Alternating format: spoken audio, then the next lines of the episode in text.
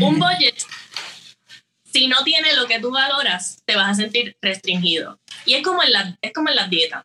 Si tú no te das el break de, de comer cosas que tú disfrutas y que te hacen sentir eh, pues bien con la experiencia de comida que estás teniendo, vas a hacer un binge después.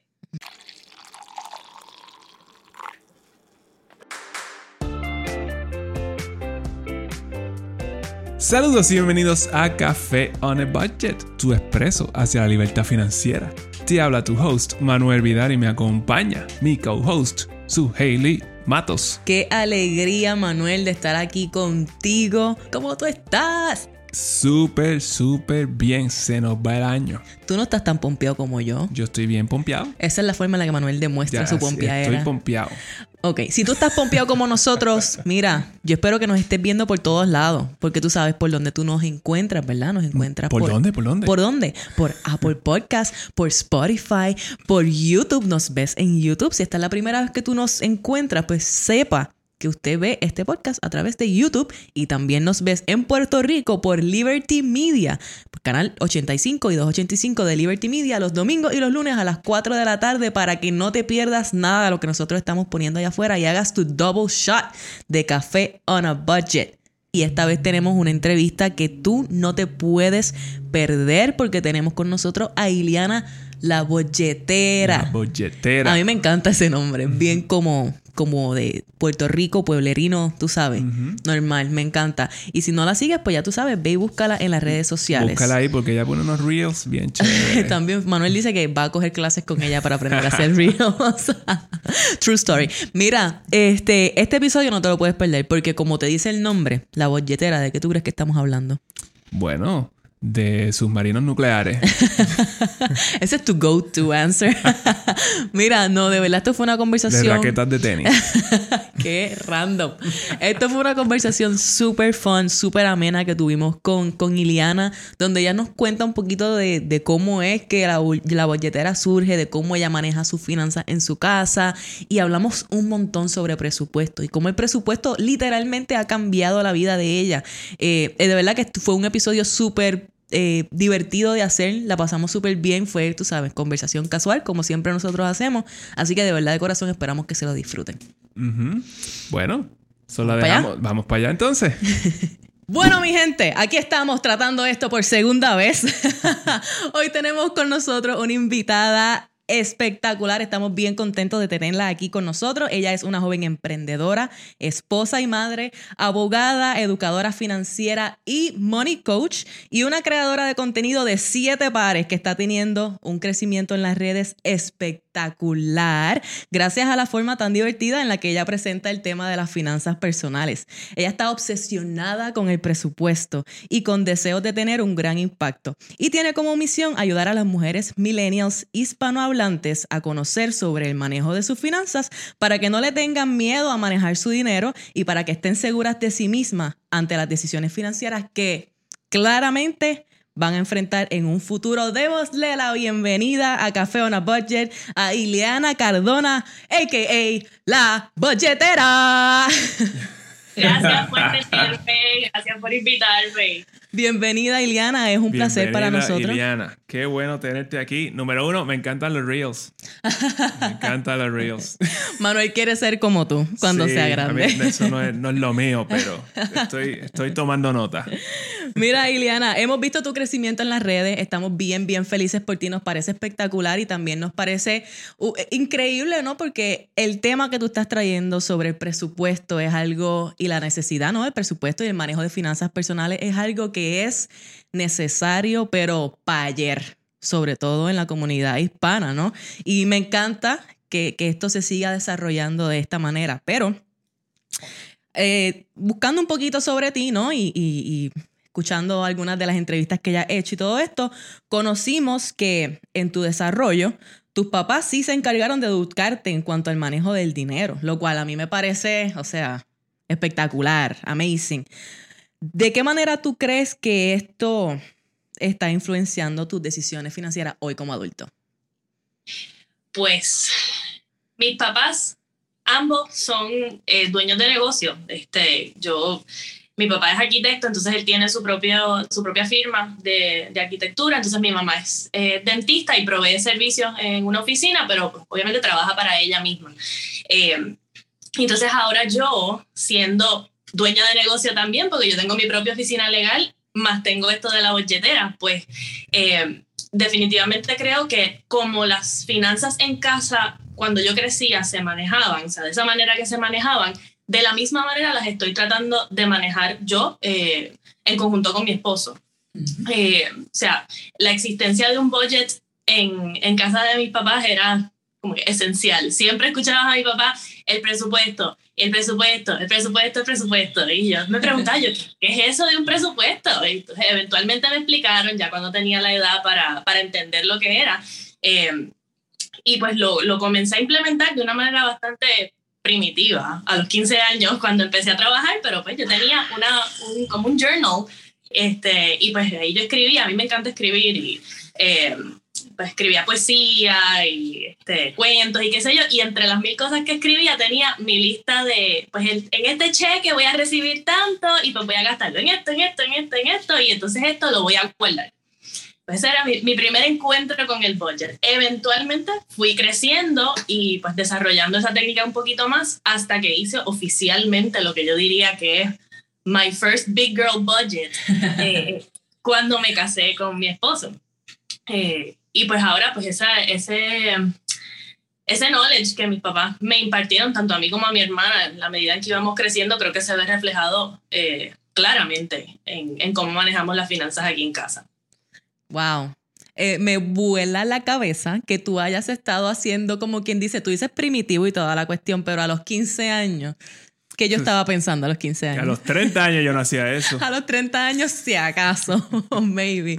So, eso es un big win y obviamente un aplauso a tus padres por hacer esto de esta manera porque es alguna de las cosas de las que más nos quejamos, ¿verdad? Como que necesitamos esta educación y la pedimos en las escuelas, pero también podemos ver que esto puede venir desde el hogar. Pero entonces nosotros nos tenemos que educar para entonces poder inculcárselo a nuestras, nuestras criaturas, ¿no? Y precisamente ahora tú eres madre, ¿no? Tú tienes un, un chiquillo de tres años, creo que es. Felicidades. Espectacular. So, ¿cómo ustedes entonces planifican educar a su hijo en cuanto al dinero y si habrá algo que harían diferente a lo que quizás hicieron tus padres contigo? Ok. Él todavía está chiquito, pero ya yo adelanté y esto ocurrió un día que estábamos limpiando el patio y yo le dije a mi marido, esto, cuando él tenga seis años, siete años, va a ser delegado a él este, obviamente no como parte de su, de su chores por ser miembro de, de, esta familia, porque pues todo el mundo tiene que hacer cosas en esta casa por, por vivir en esta casa, eh, pero esos trabajitos así como, como adicionales que no siempre se hacen, pues eso pues, lo, lo dirigiremos a que si él quiere ganarse unos chavitos porque quiere comprarse algo, pues mira, tienes estas, estas alternativas, escoge tú qué es lo que quieres hacer. Eh, y vamos a negociar el precio, porque su madre es abogada y vamos a negociar. Ah, me encanta. Awesome. ¿Harías algo diferente a la forma en la que tú fuiste eh, inculcada cuando se trata de, de finanzas? Eh, eso mismo. lo, los precios de esas cosas no eran tan altos como yo pienso pagarlos ahora. Pero es la inflación. me encanta, yes, me encanta. Eh, me vamos encanta. a tocar ese tema ya mismo. Mira, eso, la respuesta a la número dos es eso mismo. me gusta, me gusta, me gusta. Mira, Iliana, ¿en qué momento tu esposo y tú entonces comenzaron a tener conversaciones de dinero? Y, ¿sabes? ¿Fue de casado? ¿Fue de antes? ¿Y cómo más o menos, quién hizo el approach? Pues fue de novio. Nosotros, eh, yo pues, soy, soy bastante organizada en, en, muchos aspectos de mi vida y el tema de las finanzas, eh, pues era uno que era bien importante para mí, especialmente porque yo trabajo desde bien joven. Este, y yo pues era relativamente independiente en, en cuanto a mis gastos personales desde bien joven. Eh, yo incluso yo llegué a tener dos y tres trabajos a la vez eh, estudiando en la universidad, o sea que yo, yo sabía, eh, ¿verdad? Gracias a Dios, recibir y manejar cantidades sustanciales de dinero a una eh, corta edad, o sea, cuando uno tiene 20 años, pues hay cantidades que pues ahora a lo mejor a los, a los 32, 35 pues no parecen tan sustanciales, pero cuando tienes 19, 20 pues sí. parecen sea, son, son grandes. Eh, así que pues esa, esa idea de manejar mi dinero yo sola y luego eventualmente llegar a manejarlo en conjunto con otra persona, pues esas discusiones las teníamos que tener desde, desde bien temprano en nuestro noviazgo.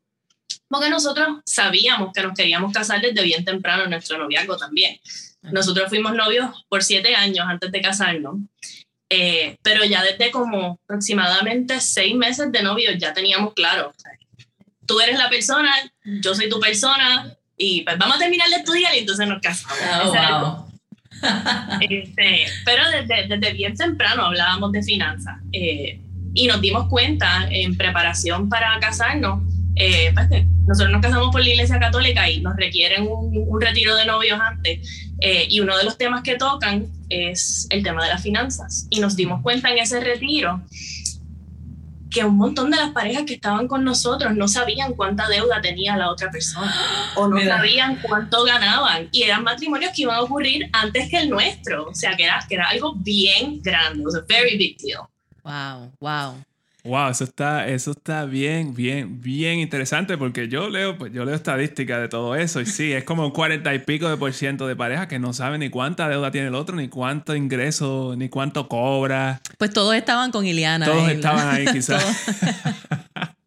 Wow, eh, no, y el hecho de que ya ustedes quizás tenían esa parte, ¿no? Esa, esa preparación, es como que, wow, eso te da un foundation para matrimonio increíble. creo que el, el, tabú no estaba ahí. Yes. Y, es, y eso, lo, eso es bien importante. Sí, eh, tú como tú, asumo que entonces tú traíste el approach, tú, tú traíste la conversación a la mesa. ¿O fue tu ahora esposo? Ok. ¿Cómo él lo eh, tomó en aquel momento?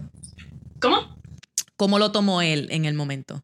Es súper open súper open. Este, nosotros, eh, nuestra relación tiene muchísimas cosas buenas y entre ellas la comunicación ha sido como es una cosa espectacular. Nosotros hablamos con, con otras personas y ellos mismos hasta se sorprenden del grado de comunicación que, que él y yo hemos implementado desde bien temprano. O sea, aquí no se esconde nada, no, no, no hay yo, tengo, yo tengo la tendencia a pensar de que cuando tú te abres a, como Manuel dice, si tú no puedes hablar de finanzas, entonces ¿de qué puedes hablar?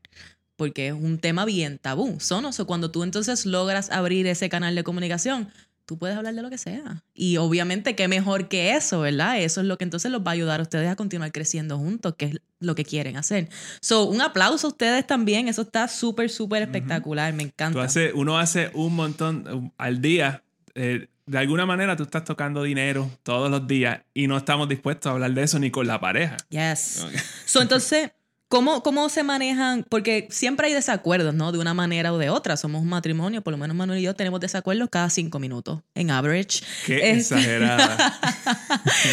¿Cómo se manejan esos desacuerdos y esos conflictos en la casa cuando se trata de sus metas financieras?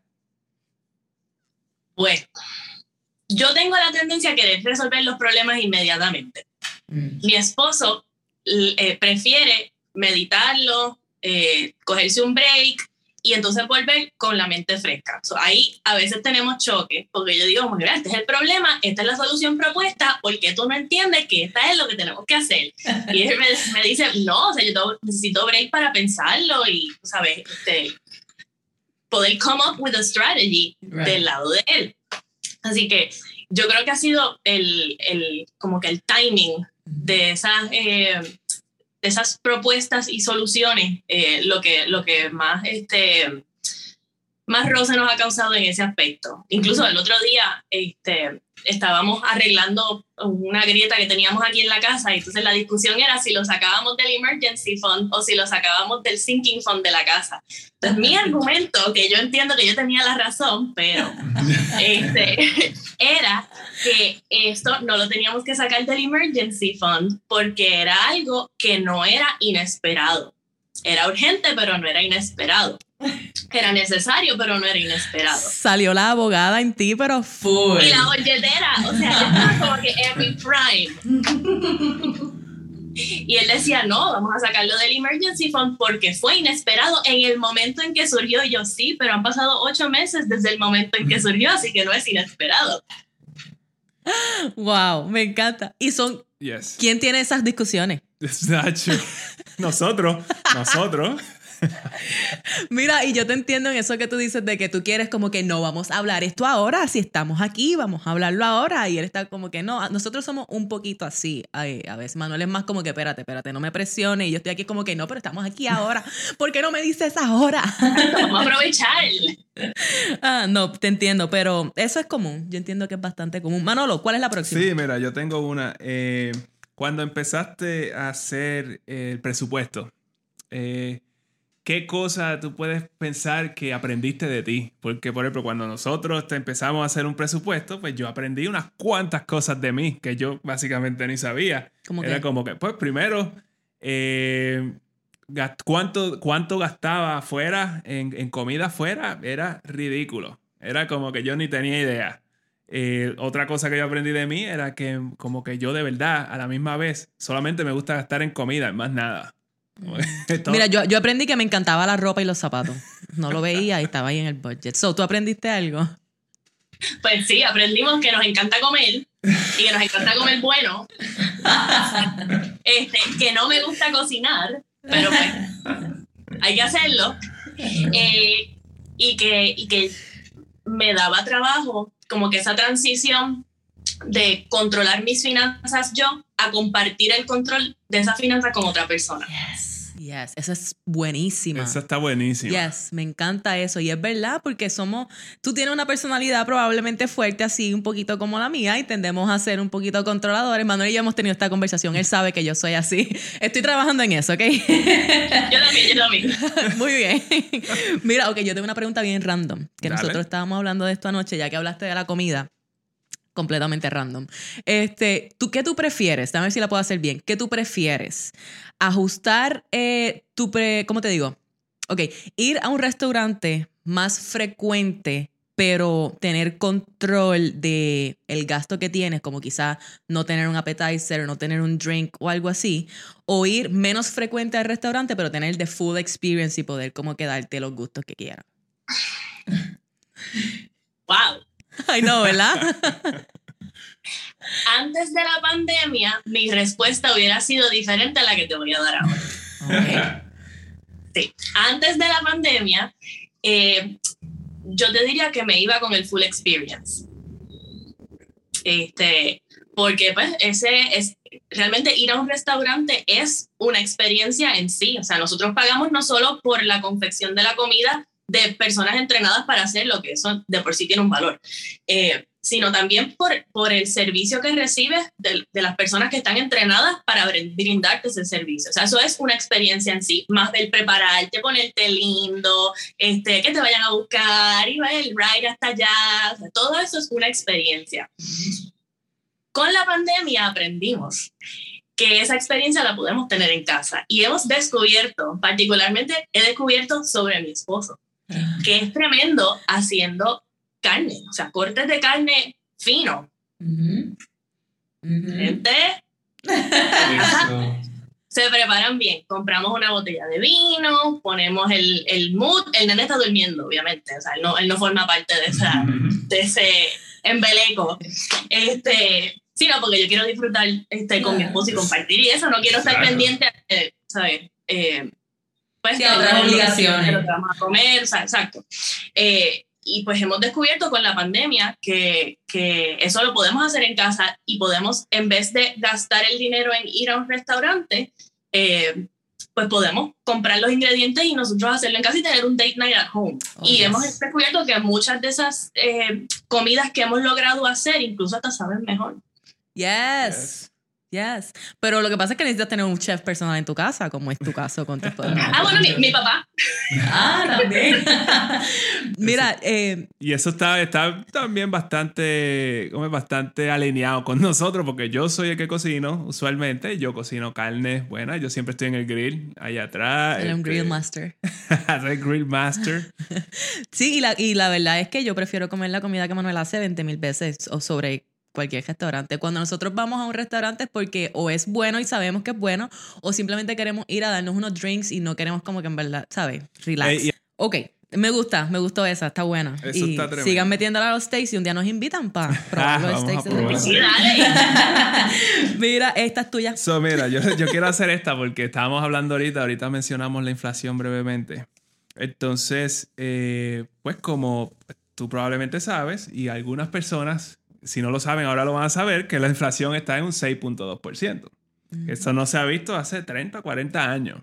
Eso para, en una generación, este es el, el nivel más alto, como que ever. ¿Qué ajustes tú crees que tú has tenido que hacer en tu budget para, para acomodar ese, esa, esa inflación? Aumentar el budget de colmado y de gasolina. Eso Yes. ha sido lo, lo, Yes. lo más grande. Yo Ah. estaba viendo, ahora que estábamos mencionando, hablando de los steaks, el, el precio de steak comparado al año pasado está 25% más alto en promedio. Me da un ataque. Nosotros le bajamos a los steaks aquí Sí, porque sí. estaba demasiado al garete. Estaba de verdad demasiado al garete. Este, mira, Iliana, eh, tu forma de presupuestar, hasta donde yo tengo entendido, personalmente, ¿verdad? Es semanal. Correcto. Ok. Sí, es, Eh. es como, como sub, submensual, vamos a ponerlo así, porque es a base de ingreso mensual, pero presupuestándolo de manera semanal. Pues eso mismo es lo que yo quiero eh, abundar, ¿no? Porque pa- a diferencia de la mayoría de las personas, ¿no? Pues la mayoría de las personas hacemos un budget mensual, como quien dice, como quien dice. Eh, ¿Nos explicas entonces un poco sobre ese concepto de lo que es el weekly budget y para quién quizás este método funcionaría mejor? Pues mira, ese weekly budget yo lo desarrollé porque me di cuenta que no podíamos mantener un buen tracking de los gastos si nos circunscribíamos solamente al macro del mes. Entonces, pues, a lo mejor nos íbamos eh, súper, súper full blast el- al principio del mes porque quisimos salir a comer o quisimos este, comprar algo, entonces agotábamos alguna categoría bien temprano. Y entonces, eh, pues, ese, ese problema nos ocurría bastante. Al yo eh, irme por mi cuenta, como ya entonces yo tenía control de la frecuencia de mis pagos y cómo yo me iba a pagar a mí misma, yo decidí este, que intercalar mis paychecks, paychecks con los de mi esposo. Así que entonces él cobra los, los 15 y los 30. Y entonces yo ajusto eh, según cuándo caigan la semana esos paychecks de él, cuándo es que van a tocar los míos. Entonces, a base de eso, pues ya tenemos esencialmente lo que serían las semanas. No son semanas eh, calendario, sino semanas en términos de días eh, numéricos. Así que si él cobra los 15 y los 30, pues yo cobro, qué sé yo, los 6 y los 22, a suponer. Más o menos, más o menos ese es el, el range. Eh, y ahí entonces dividimos los gastos del mes en esas cuatro eh, columnas de ingresos que caen dentro de ese mes. Entonces, en esas columnas, pues tenemos según, según las fechas límites de los pagos fijos, por ejemplo, pues los acomodamos en esas columnas. El budget de supermercado, por ejemplo, se dividió en cuatro. Cada columna tiene un budget de supermercado. Gasolina, lo mismo. Eh, salidas a comer, o sea, eating out como familia, lo mismo. Mi esposo a veces tiene que ir a la oficina y no puede eh, llevarse comida porque a lo mejor tiene que parar en algún sitio antes por una reunión, pues él tiene un budget de, de al- almuerzo cuando va a comer, eh, perdón, al trabajo, que es separado del budget de nosotros comer fuera como familia. O sea, esa- ahí son esas categorías distintas y cada una está en esa columna semanal.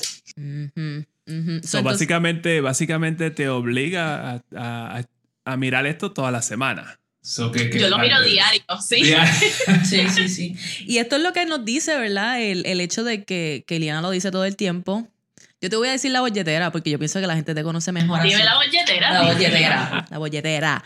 Este, este es el, el- lo que tú traes a cada rato, ¿no? Que es que las finanzas personales son personales. Esto no es algo que, no es un cookie cutter approach, que quizás este método es algo que le funciona a alguien que está trabajando freelance o whatever, que está trabajando por su cuenta, que recibe su pago una vez al mes, pero entonces lo que puede hacer es, en vez de distribuirlo a su cuenta personal, una vez al mes, pues puedes hacer pequeñas distribuciones a través del mes. So, quizás cuatro veces o cinco, las que sean. Exacto. Espectacular. Y eso es algo que, para, ahora que traes lo de los freelance, es un punto que, que a mí me gusta recalcar mucho cuando te- he tenido personas que me han escrito por DM y creo que hice un post sobre eso hace poco. Eh, cuando tú eres freelance y trabajas para ti, el issue de manejar tu dinero cuando son eh, ingresos inconsistentes es, es, es, como bien overwhelming al principio. Y una cosa que yo hice, que he encontrado que le ha funcionado a varias personas, quien se lo he recomendado, es asignarse un sueldo. Uh -huh. Este, y ese, ese sueldo, pues a lo mejor al principio no necesariamente va a ser tan grande como uno quisiera, eventualmente pues you work towards it definitivamente, pero es un dinero que tú puedes presupuestar de manera segura todos los meses. O sea, si, si tú facturaste un montón eh, porque hiciste mucho trabajo un mes, pues mira, manda eso para la reserva y entonces te, te das el sueldo que te asignaste, porque eso es una cantidad fija que ya tú decidiste y tienes la oportunidad de presupuestar esa cantidad y no, no necesariamente vas a estar, pues mira, me quedé corto, o mira, wow, tengo un montón, pues vamos a, a volarlo en yo no sé qué día. Eso me parece un, un tip súper brutal, porque a nosotros nos escuchan varias personas que son freelance, ¿no? Que pues aquí en Puerto Rico, que tú sabes que todo el mundo se las está buscando de alguna manera. Y tú tienes que estar consciente, ¿no? De que eso es una manera de mitigar el potencial riesgo de que el mes que viene no tengas ingreso. Exacto. Y también te obliga a mirar tus cuentas de banco para saber entonces en dónde rayos se está yendo los chavos. Y ahí tú puedes entonces hacer ajustes y ponerte entonces lo, lo, los límites que tú quieras. Sí, no, yo lo veo, yo lo veo por ahí. Eh, eh, tienes tres meses buenos en tu negocio, so vamos a comprarme un, un Mercedes Benz. Sí. Que, y ya entonces los próximos tres meses son nada y hay que devolver el Mercedes. Exacto. No, no hagan esto, mi gente. Escuchen este tip que para mí está de show, Golden Nugget, ahí para que se lo lleven. Ileana, tú tuviste un montón de empleos desde jovencidad, como nos dijiste más temprano. Y pues de adulto también, ¿no? Para eventualmente comenzar lo que es tu práctica privada. Eh, ¿Qué, si alguna, qué creencias o comportamientos respecto al dinero tú crees que cambiaron en el transcurso de empleada a dueña de negocio? En términos de creencias, mentalidad. ¿Hay algo ahí? Sí, yo soy, y estoy luchando con eso, la mentalidad de escasez.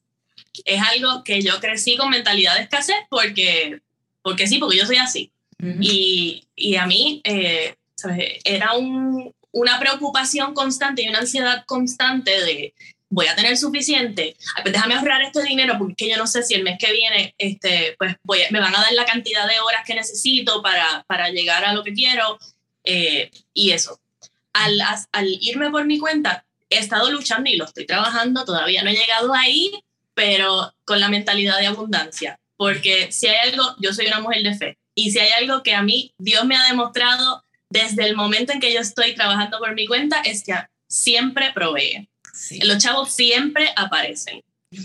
Nunca nos hemos quedado sin, sin el ingreso de mi parte, gracias a Dios, porque Él siempre ha provisto, así que mentalidad de abundancia. Yes. Y esto es bien interesante que tú traes esto de la mentalidad de escasez, porque eh, yo pienso, eh, y por lo que yo veo, es algo colectivo. Por ejemplo, aquí, eh, la mayoría de la gente que yo veo, por ahí tienen mentalidad de escasez. Uh -huh. nunca, el, el, dinero nunca es suficiente. No importa cuánto dinero tú estés haciendo, el dinero nunca es suficiente. Uh -huh. en, por lo menos en la mente. No, y recuerda que estamos creciendo con esto repetido, ¿no? El dinero no crece en los árboles, yara, yara, yara. Pues claro que vamos a tener No hay para eso. Uh -huh. Claro. Y colectivamente necesitamos hacer ese switch que tú estás haciendo, que obviamente no es de la noche a la mañana, es un proceso, pero es un proceso interno con el que tú estás trabajando y eso es lo importante. Y el hecho de que tú puedas entonces ser vulnerable y hablar de eso, le hace ver a otras personas como que, ay, contra, mira, sí, eso es lo que yo tengo que trabajar también. Y, y es bien importante. Eso tiene un poder espectacular. Uh -huh. Espectacular. Yeah. Bueno. A mí me gusta esta, esta. ¿Cómo tú, eh, yo quiero decir... La pediste, esta, la pediste. Esta yo la pedí, okay. esta yo la pido, esta yo la pido. Dime. Cuando, cuando tú le hablas, tú le hablas a alguien sobre la idea, mira, tienes que hacer un presupuesto. ¿Cómo reacciona la gente? Ay, eso es como muy restrictivo, yo no quiero bregar con eso. Hashtag restrictivo, eso es. Sí. Eso es, eso es. Ay, me encanta, me encanta porque es tan común. ¿Tú crees que entonces ese es el miedo principal de las personas, la, la creencia principal, eh, antes de comenzar a presupuestar eh, y de qué manera tú piensas que ellos pueden cambiar eso?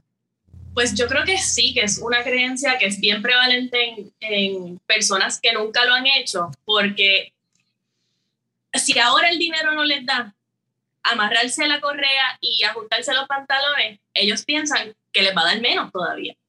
Así que es, es un es bastante, bastante común cuando, cuando hago el acercamiento de, mira, tienes que hacer un budget, tienes que, ¿sabes? Rein it in.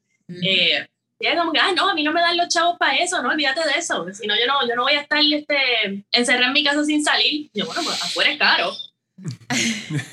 Oye, y dale, cuéntale tu historia, ¿no? La estás pasando más brutal en tu casa que afuera. So, yo, yo, yo sé que es cuestión, y esto me trae a la próxima pregunta, ¿no? Porque tú tienes un lema de hecho, que yo adoro y yo estoy de acuerdo 100%, que es que en tu budget no solo se debe incluir lo que necesitas, sino que debes incluir lo que valoras. Y esa palabra es bien importante, está con letras mayúsculas, bold, italic, underline, todo. ¿A qué tú te refieres con eso? Ok. Un budget, si no tiene lo que tú valoras, te vas a sentir restringido. Y es como en la, es como en las dietas si tú no te das el break de, de, comer cosas que tú disfrutas y que te hacen sentir eh, pues bien con la experiencia de comida que estás teniendo, vas a hacer un binge después.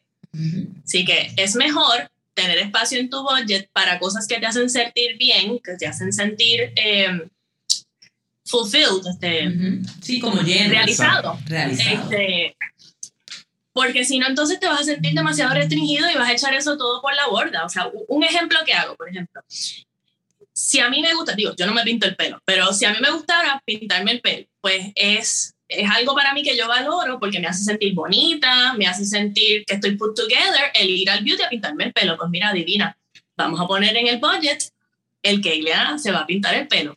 Este, si vas al gimnasio o si pagas una suscripción de, de estos eh, online para hacer ejercicio, clases de ejercicio, tienes un, una bicicleta y tienes el app, pues eso es algo que te hace sentir bien, que tú valoras, pues mira, vamos a incluirlo en el budget. No, eso no necesariamente es un gasto innecesario. O sea, que eso es algo que a mí me encanta dejarlo saber porque restricción leads to binging, así que, y eso no lo queremos. Y estaríamos en los extremos, ¿no? Es, por eso es lo mismo, estás en el extremo demasiado restringido, después te vas all in y cuando das, te das cuenta, te despiertas al otro día como que con el hangover de todo lo que gastaste y fue como que... Exacto. ¿Y ahora qué voy a hacer? Es como, eh, me, encanta que lo hayas comparado con hacer dieta y eso, porque te, puedes comer dos galletas al día. Pero, pero pues, si no, si no te comes dos galletas al día, cuando llega el final de la semana, pues te comes el paquete completo de una sentada. Exactamente. Y un poquito más. Y, el, presupuesto te va a dar esa data, ¿no? En cual tú puedas decir, ok, esto es lo que no es solamente para sobrevivir financieramente, sino también es para tú disfrutar. Porque bastante que te fastidias trabajando por el dinero que tienes. O tienes que poder determinar qué cosa te llena, qué cosa es importante para ti y ver de qué manera la puedes acomodar en tu presupuesto. Y por eso es que me encanta que lo digas de esa manera, porque como, como estábamos hablando, la gente piensa que es restrictivo, restrictivo, y la realidad es que se puede obtener un balance. Te da libertad. Libertad. Te da opciones. Exacto. Hashtag opciones. Mira, eh, vamos por algunos basics de, de budgeting aquí. Vamos a decir que yo, yo hice mi budget para el mes. Yo hice mi budget la primera vez, estoy pompeada, estoy pompeada. Y pues luego como que se me olvidó revisarlo por un par de semanas y pues luego pues el mes casi como quien dice se pasó. Y pues hasta para ese entonces ya hasta se me olvidó que yo tenía un budget que se supone que siguiera. ¿Cuán común tú crees que este problema y qué es lo que falta y qué causa ese problema? Es súper común, especialmente si, si el comportamiento de llevar un presupuesto y ser diligente con ese presupuesto nunca ha estado. Eh, o sea, y eso, lo, que, lo que se necesita ahí es esa, esa modificación de comportamiento. Eh, y pues, eh, por todos lados te dicen que te toma 21 días crear un hábito. Pues mira, no, esto no va a ser de la noche a la mañana. O sea, esto es algo que, que se requiere trabajo constante para que que se convierta en algo que sea parte de tu día, el revisar tus transacciones, el ponerlas en tu expense chart, si, si mantienes un expense chart, o ponerlas en el app, si tienes un app, eso no va a ser algo que va a ser completamente eh, efectivo y flawless desde el principio. Si no va a ser unicorns and rainbows y ahora tengo un budget perfecto para el resto de mi vida. y creo que, creo que eso es cuestión de, de, expectativas. Eh, Es como que voy a ir al gimnasio y voy a salir picado en un mes. Como estar como que. Hice cardio hoy, ya estoy flaca. No, no, todavía, ok, me falta. Mira, este, tú me estás hablando aquí de lo que es el monitoreo de gastos, ¿no? Básicamente no, no sirve de nada que yo diga, ah, pues mira, voy a gastar tanto en renta y tanto en gasolina este mes y ese es el número que puse allí, si tú no estás monitoreando lo que, lo que viene, básicamente. So, eh, ok, let's move on. ¿Cuáles son los tipos de gastos? Y yo sé que tú has hablado de esto en tu, en tu social media. ¿Cuáles son los tipos de gastos que incluimos en nuestro budget y para qué son cada uno? Ok, pues los primeros que hay que incluir son los gastos fijos. Los gastos fijos son los gastos que la cantidad no cambia y la fecha casi siempre es fecha cierta. Eh, estos son pues los pagos de pago de carro, pago de préstamo, pago de casa, eh, si a lo mejor el, el, celular, por ejemplo, que casi siempre es una cantidad fija, eh, y esos son lo primero que hay que incluir. Lo segundo son los variables, que esos pueden subir como pueden bajar en cantidad. Y a veces tienes control sobre, sobre la cantidad asignada en esa, en esa categoría. Digo a veces porque, por ejemplo, la luz y el agua pues puede subir como puede bajar y tú tienes cierto aspecto de control mm. sobre esa cantidad, pero no 100%, pues obviamente, porque sabemos las autoridades pertinentes pues también tienen injerencia sobre ese, esa cantidad. Eh, pero los gastos variables sobre los que sí tenemos control eh, colmado, gasolina, salida, eh, misceláneos como pues, ir a la farmacia o comprarte una camisa o llevar el carro al car wash o whatever. Esos son los, eh, los variables o flexibles, cualquiera de los dos. Los discrecionales son aquellos que uno decide si los quiere tener o no los quiere tener en su budget mes a mes pues a lo mejor este mes, como dije, los de pintarme el pelo, pues este mes me toca, pues mira, este mes lo vamos a incluir. El mes que viene no, o el mes que viene quiero hacer otra cosa con el dinero y me compro una cajita y me pinto el pelo en casa, pues eso es este, un tipo de gasto discrecional. Y también las metas de ahorro. Las metas de ahorro son esenciales aquí. A lo mejor eh, no son, no reflejan en tu budget ahora a donde tú quieres llegar, pero es importante que las tengas. Importante que las tengas y que trabajes hacia, hacia poder llegar a un punto donde puedas alcanzarla. Claro, claro. Aunque sea lo que sea que puedas, lo que sea que puedas, 50 dólares, 30 dólares, lo que sea, pero el punto es que siempre ahorre algo, porque eso te ayuda a ir creando ese hábito, ¿no? Y, el mindset. Y creo también que la cosa es que tú tienes que sacar esta cantidad antes de que, de que tú saques todos los gastos. Como que sí, el rate, first. Sí, sí. Eso, eso es algo que aquí se hace. Y eso mi marido me relaja, pero él cobra por depósito directo. Soy yo y yo me levanto temprano. Así que, adivina, las transferencias están hechas antes de que él se levante. Está, cuando tú chequeas la cuenta, están esos negativos. Parece que está automatizada y es que el robot, el robot de la bolletera. Saludos, saludos de parte de la automatización. Mira, Ileana, ¿cuáles son entonces, en caso, si tengo que, que ahorrar o ajustar, ¿verdad? Si necesito un dinerito extra, entonces, ¿de cuáles son esas categorías más comunes donde yo puedo ajustar los gastos para encontrar entonces ese dinerito extra? Bueno, empezamos por los misceláneos y la salida. Eso es lo primero, eh, porque eso es algo que es esencial eh, para, para, poder sobrevivir y, y, pues, se pueden encontrar alternativas para resolver la necesidad que para uno eso significa. O sea, la salida, pues si la salida es porque quiero tener una experiencia de comer fuera, qué sé yo, pues mira, la alternativa es vamos a hacerlo en casa. Eh, los misceláneos, comprar una camisa, pues mira, este mes no se puede, pues vamos, vamos a mirar en el closet a ver qué hay, vamos a inventarnos outfits nuevos con, con la ropa que tenemos. Esos son los, los, gastos en donde yo creo que, que, es por donde podemos empezar. Ya entonces ahí pasamos, pasaríamos a otros gastos variables, ver si se puede ajustar un poco el budget de supermercado, ver si podemos ajustar un poco el budget de gasolina y vamos de abajo hacia arriba. Lo más, eh, lo, lo último que yo ajustaría eh, serían los fijos, porque hay oportunidades donde uno puede negociar con, con los acreedores a ver si pues, bajan el rate de interés, a lo mejor te dan una moratoria, dependiendo de la situación particular. Exacto, excelente, excelente. Y de nuevo, ¿tú tienes algo que decir? No, no, que yo iba a decir un ejemplo de esto de que tú dices, estabas diciendo de las salidas, eh, parar un poquito las salidas. Eh, mi ejemplo era eh, mi hermana eh, y mi cuñado, el esposo de ella. So, ellos arreglaron la parte de atrás de la casa y pusieron como que un proyector de esto y ahí pusieron sillitas y las cosas con la nena, entonces cocinan en su casa y así se sientan a ver películas afuera en el patio y así han, han logrado pues mantenerse más tiempo en la casa que saliendo a la calle.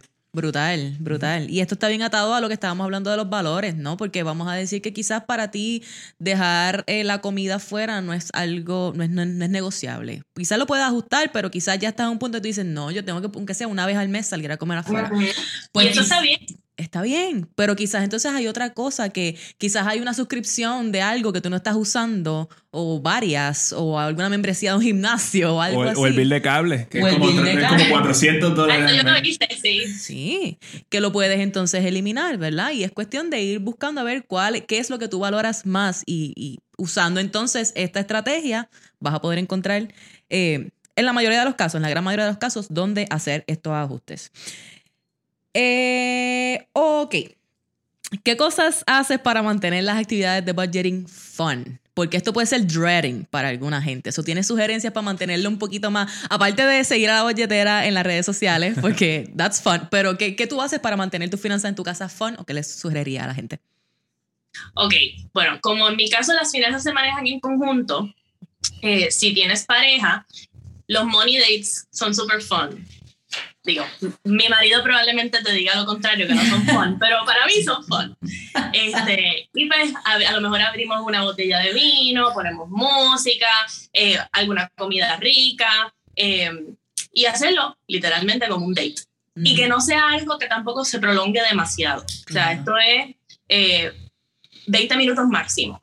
Y eso es considerando el hecho de que el- la conversación del dinero fluya constantemente en la casa. O sea, esto no es que tú de lunes a domingo no hablas de chavos, excepto cuando estás en el money date. No. O sea, es una mantener constante la comunicación en cuanto a eso. Si eres persona soltera, pues mira, lo mismo, abre la botella de vino, comida rica, pon música y de nuevo que no sea algo prolongado, este, 20 minutos máximo. Ten un date contigo mismo o contigo misma, que eso es bello, es espectacular. Mira, vete a un cafecito, vete a un, a un sitio, pide un cafecito bien rico, si tomas café, espero que tomes café, y saca tu laptop, setear el que sea. espacio. Sí, hazlo fun, hazlo cool, hazlo que se sienta ameno, no trates de hacerlo en la mesa del comedor con los biles en todas partes y un montón de papeles y un revolú y los nenes gritando alrededor. Obviamente, pues, eso no va a ser muy, muy fun, que digamos. Ok, antes de entrar, la última antes de entrar al coffee break, Iliana, estamos, estamos chilling. Para nosotros, el budget, nosotros decimos que el budget fue el primer paso en nuestro camino a la libertad financiera. O sea, para nosotros, literalmente nosotros hicimos un timeline y nosotros dijimos, en este momento, cuando nosotros comenzamos a mirar ese budget detalladamente, mes tras mes, sin parar, de ese punto para acá, el crecimiento ha sido exponencial. Y eso nos permitió que Manuel dejara su trabajo, nos permitió montar nuestro negocio, venirnos para Puerto Rico, hacer un montón de cosas, ¿verdad? ¿Cómo tú dirías que hacer presupuesto y mantenerte consistente haciéndolo ha transformado tu vida? De muchas maneras, de muchas maneras, porque nos pudimos casar, pudimos eh, vivir en un apartamento eh, seguro, bonito, tener eh, pues, todo lo que necesitábamos. Eh, luego de María fue que yo me enteré que estaba embarazada y pudimos, co- mediante nuestra, nuestro budget, pudimos tomar los pasos para poder comprar una casa y traer a nuestro bebé a nuestra casa. Eh, ya hasta me pongo emotional con Me esto. encanta, me encanta, me encanta, me encanta. Este, permitió que, que por situaciones de salud de mi hijo eh, y porque ya yo llevaba tiempo contemplándolo, renunciar al trabajo que yo tenía y empezar lo mío. Eh, ha permitido que, que, que podamos, que, que pueda llegar a donde estoy. Así que ha transformado mi vida completamente. Completamente. Brutal, brutal, brutal. Yo pienso que eso es un ejemplo de verdad que si, por ejemplo, que si la historia de Manuel y mía no te interesa, escucha la historia de Iliana, porque yo creo que de esta misma manera esto se repite en todas partes, ¿no? Si tú piensas que un budget es restrictivo, comienza, empiézalo, dale la oportunidad, ¿sabes? Dale la oportunidad dos o tres meses, eh, seis meses, mínimo, yo diría, dale una oportunidad seis meses y está pendiente, mira a ver cómo tú te sientes acerca de hacer el proceso, pero no hagas ningún cambio fuera de los cambios, los ajustes que estés haciendo en tu presupuesto. Y luego de seis meses, vuelve y mira a ver dónde estás comparado con dónde empezaste. Y vuelve y mira y compara quizás si estás en una relación, ¿no? Porque pues obviamente nosotros hablamos mucho de esto. Si estás en una relación de pareja, ¿dónde tú estás con tu pareja versus dónde estaban antes de que comenzaran este camino juntos? ¿Tú me entiendes? Me encanta que hayas dado esa. Y esa eso, y eso es tremendo ejercicio. Cuando tú miras para atrás y miras todo lo que, todo lo que tú has logrado, y, y es como que todo gracias a, a una tarea que tú puedes hacer consistentemente y que, y que no hay ninguna excusa. Todo el mundo lo puede hacer. Yes. Yes. Tú necesitas data y necesitas tener ese awareness para hacer cualquier cambio. Y esta es la manera, mi gente. No hay ninguna otra, no hay un, un quick pill de eso, no hay nada de eso. Pero gracias, gracias por compartirnos todo eso. De verdad que estamos, es- eso está brutal. Vamos para el coffee break, Manolo. Vamos para el coffee break. Está Y el coffee break es, es una sección que nosotros tenemos donde le hacemos las mismas cuatro preguntas a todo el mundo. Pero en verdad son cinco porque la primera es si tomas café. ¿Eso es café lo que estás tomando? Yes. No, es agua, pero sí, tomo café. Con, Ah. con leche, negro, con azúcar. Negro, poca azúcar y a veces sin azúcar. Damn. Yo no sé, esto se me está repitiendo. Yo Este sé que le- hashtag Team Sin Azúcar está bastante out there. Mm. Yo le pongo azúcar porque mi, mi, mi idea es como que en un teaspoon de azúcar hay 15 calorías. So, yo, vamos a ponerlas ahí. No hay que No, no, pero está bueno. Hay gente que simplemente le gusta el sabor del café solamente. Sí. Eh, bolletera, ¿qué libro sobre mindset o emprendimiento, eh, si alguno, le recomendaría a nuestra audiencia de Café on a Budget? Mm, Si no es un libro, Wow. pues puede ser un podcast o lo que sea. este, bueno, podcast. Si yo soy más de podcast porque, again, soy mamá no tengo mucho tiempo para sentarme a leer. Este, pero en nuestras vueltas de, del nene y yo, la vuelta del P, eh, vas por Isla Verde, Viejo San Juan, Condado. Este, me encanta escuchar, eh, obviamente, me encanta escucharlo a ustedes. Me encanta escuchar a Yo Quiero Dinero podcast. Este, no sé si la conocen, de Sí. Ayanis. Eh, me gusta Journey to Launch. Me gusta Inspire Budget. Son muchos podcasts en, en inglés. O sea, yo creo que el de ustedes y el de Nora son los únicos en español que, que escucha el inversionista Gal. Yes. Yes. Yes, excelente. Súper bueno. Y obviamente nosotros la obligamos a que dijera que Café on a Budget. No, no, no, no la obligamos a nada. Es mentira, es mentira. ok, la próxima, Manolo. So, ¿Qué rutinas eh, tienes que crees que son indispensables para tu éxito? Ok. Uno, me levanto súper temprano. Súper, pero súper temprano. O sea, ni, ni las gallinas ni el gallo se han levantado cuando yo me levanto. Ella levanta el gallo. Sí, yo, mi- mira, mira, Hugo, eh, dale. Le da por detrás de la cabeza al gallo. Yo me levanto súper temprano, pero by the same token me acuesto antes que se acuesta burbujita, o sea, bien temprano. Este, de- trabajo un poquito y después hago ejercicio. Yo me encanta hacer ejercicio y con la pandemia, pues, más todavía porque pues, descubrí que eso me ayudaba mucho a mi mindset eh, y de mantenerme cuerda estando encerrada en la casa con un toddler y mi marido trabajando desde la casa también. O sea que levantarme temprano, hacer ejercicio, el café me lo tomo mientras estoy trabajando por la mañana. Eh, ¿Y qué más? Y ya de ahí es eh, lo que traiga el día. Pero esa, esa rutina mañanera para mí es como súper sagrada. Brutal, brutal, Wow, brutal. Eso está bien común con su Hailey, porque esa de la rutina mañanera. Es la vida. Eso me cambió la vida. Eso me cambió la vida. Pero eso es otro episodio también. Exacto. Eh, ok, Iliana, ¿cuánto de tu éxito tú crees? Ah, esta es tuya. A mí me gusta cuando tú haces esta. Ok. Cuando vemos, cuando tenemos una persona exitosa al frente, so, tú sabes que mucha gente, mucha gente piensa, ah, eso fue suerte, eso fue la pusieron ahí, tiene una pala. Y eso, ¿cuánto de tu éxito tú crees que fue suerte y cuánto fue porque tú trabajaste duro y te lo ganaste? Hmm. I mean, el inception de quién soy yo se debe a dónde nací, a quién nací, o sea, está el, aspecto del privilegio al que yo nací y eso yo nunca quiero perderlo de vista. Soy muy privilegiada eh, y, y bendecida, porque mis papás sacrificaron un montón para, para encaminarnos a mi hermana y a mí eh, con la educación, con las experiencias a las que nos expusieron. eh, o sea, que yo diría suerte de nacer eh, y bendición de nacer a la familia en la que nací. Eh, y en términos de mi éxito profesional, eh, pues contra yo me, me chavé trabajando bastante y, y en la escuela de derecho no está fácil y esa revalida tampoco. Que Sí, sí. ha sí. sido como, como un- una combinación. O sea, yo no creo que te puedo decir que es como que una más que la otra. Exacto, pero no fue que las cosas estuvieron ahí puestas para ti de una manera y no, para nada. Y ese, eso es. Y claro, obviamente, claramente tus padres hicieron un, gran- un gran trabajo y por eso estás aquí, ¿no? Y claro, como lo- lo- los nuestros, ¿no? Que dentro de sus propias eh, limitaciones o situaciones o lo que sea, ellos hicieron lo mejor que pudieron con las herramientas que tenían y eso es todo lo que importa, ¿no? Que tú como padre te importe que tu hijo por- esté en una mejor posición que la que tú tuviste, que tengan mejores oportunidades. Y siempre solamente vamos a estar solamente te tiene que importar. Exacto. Exacto. Amen for that. So, Ileana, eh, la última del coffee break, que es para ti libertad financiera. Estar tranquila. Estar tranquila. Yes. Eso es. Me encanta. Me encanta. Ok, short and sweet. Love it. Yes. Ok, muchas gracias por contestar esas preguntas.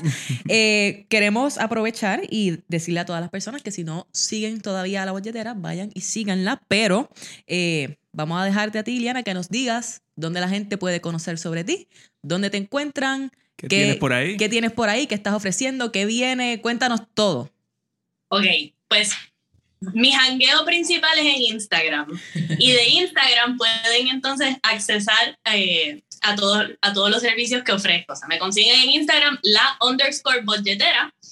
Eh, el- la foto de perfil es con el pelo rosa y los espejuelos grandes. Este, es, es bastante inconfundible. Eh, shout out a mi hermana que lo diseñó. Eh, hola. Sí, sí, ella lo diseñó. Y mi esposo diseñó el website. Así que esto es como un family affair. Eh, pues ahí en Instagram me pueden encontrar. Eh, también a través del bio en Instagram encuentran mi página web. Ahí eh, tengo plantillas de presupuesto gratuitas para, para download. Y estoy ofreciendo se- sesiones individualizadas one-on-one de presupuesto para preparar ese presupuesto a lo mejor por primera vez o modificar uno que ya tienes que a lo mejor no ha sido efectivo. Eh, ofrezco sesiones de un mes y sesiones de tres meses para alguien que necesita un poquito más de hand-holding eh, con respecto a eso. Eso es lo que, lo que tengo por ahora en el pipeline, pues no sé, inspiración divina, vamos a ver qué, qué se me ocurre por ahí. Bueno, brutal. ¿Tú tienes algo que decir antes de wrap it up? No, no, no, chacho. Bueno, lo ha dicho todo. Ileana, sí, dicho no, todo. de verdad que sí. Un millón de gracias por sacar el tiempo, hacer los ajustes para estar aquí con nosotros un día como hoy. Ha sido de verdad un placer conocerte, ¿no? Este, tener esta conversación. Yo sé que nos pasamos eh, texting por Instagram, ¿no? Hangueando por ahí. Y ella siempre está pendiente y te contesta las millas, lo cual está brutal. Ese jangueo de ella. El jangueo de ella. Es mi jangueo, es mi jangueo. Te deseamos un montón de éxito y gracias por la labor que estás haciendo. Sabemos que es bien necesaria y sabemos que vas a ser bien, bien, bien exitosa con esto. En lo que, está- lo que te podamos ayudar, aquí estamos para ti. Y nada, para adelante. Gracias a un millón, Magali y Hailey, por tenerme. De verdad que ha sido una experiencia bien chévere. Mi primer podcast, así que thank you. Tremendo, brutal. Bueno. Bueno, nos dejamos con eso. Bueno, ahí tuvieron a Iliana Cardona, la bolletera. Yo la pasé brutal. Para mí es tan relatable. Sí, no, de verdad que sí. Eso es lo que a mí me hace pensar es cómo cuando tú ves parejas que saben comunicarse o que están haciendo el intento, porque no es que tú sepas 100%, mira el nivel de desarrollo que tú puedas tener, mira cuán lejos tú puedes llegar, mira cuánto impacto tú puedes tener en las demás personas alrededor tuyo. Y eso es lo que ellos están haciendo. Y cuánto impacta eh, la relación que ellos tienen con el dinero, con- en pareja, cómo impacta las demás facetas de la vida de ellos. Sí, y eso es lo que nosotros estamos, mira, machaca y machaca y machaca aquí, porque eso es bien importante. Si tú no puedes sentarte y hablar de finanzas, tú no puedes sentarte y hablar de nada. Así que yo espero que se hayan llevado muchos tips súper buenos. Hablamos mucho de budgeting. Millones de tips. Sí, no, brutal. Así que déjanos saber qué te pareció, qué cosas te gustaron, con qué te sentiste identificado. Déjanos comentarios donde sea que nos estés escuchando, en cualquiera de las plataformas. Ahí te vamos a leer, te vamos a escuchar. Así que, eh, nada, vamos entonces, antes de irnos, Antes de irnos de verdad. antes de irnos, de verdad, de verdad, de verdad, yo tengo que hacerte este llamado, porque es que yo necesito, nosotros necesitamos que si a ti te está gustando este contenido que nosotros te estamos trayendo con tanto amor y cariño, va, ve por favor y danos un rating, danos un review en Apple Podcast, déjanos saber qué te gusta o en la plataforma que tú utilices, ¿no? Suscríbete al canal de YouTube, ayúdanos con el algoritmo de la plataforma de tu predilección para que podamos entonces alcanzar a más personas y que más personas se unan a nosotros en este movimiento de alcanzar su libertad financiera. ¿Ok? Y todos nos vamos en el barquito de la libertad financiera. Es un barcote. Esto es un barquito y lo estamos haciendo un barcote. Así que únete a nosotros, montate en el barco o en lo que tú quieras montarte. Aquí te recibimos como tú quieras. Y de la misma manera, si te está gustando esto, si estás viendo este episodio, Mira, toma un screenshot en tu celular y compártelo a través de las redes. Taguéanos en Instagram para saber que lo estás viendo, que te lo estás disfrutando y para de una vez darte un abrazo cibernético que a nosotros, nosotros somos así, cariñosos, nos gusta dar abrazos. Ya tú sabes. Abrazos reales, pero pues cibernético es fine. Yes, nos, nos confirmamos con eso, ¿ok? bueno, nada, nos vemos la semana que viene. Seguro con otro episodio más que de seguro va a estar espectacular. Así que esto fue Café, Café on a budget.